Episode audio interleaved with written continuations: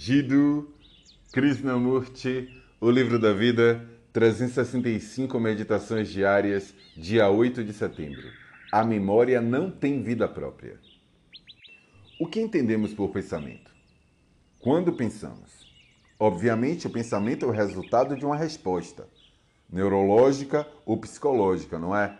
É a resposta imediata dos sentidos a uma sensação, ou é psicológica, a resposta da memória armazenada. Há a resposta imediata dos nervos a uma sensação e há a resposta psicológica da memória armazenada, da influência de raça, grupo, guru, família, tradição. Tudo ao que chamamos de pensamento. Portanto, o processo do pensamento é a resposta da memória, não é?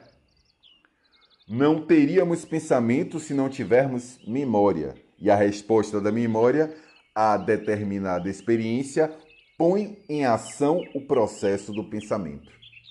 O que então é a memória?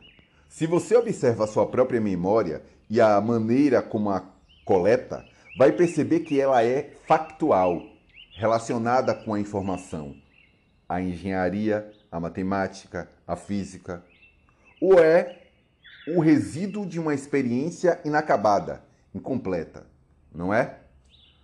Observe a sua memória e verá.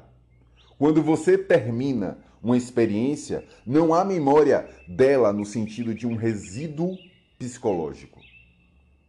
Só há resíduo quando uma experiência não é totalmente entendida.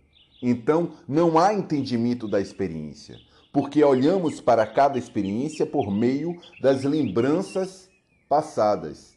E por isso nunca encontramos o novo como novo, mas sempre através da tela do velho. Por isso, está claro que a nossa resposta às experiências é condicionada sempre limitada.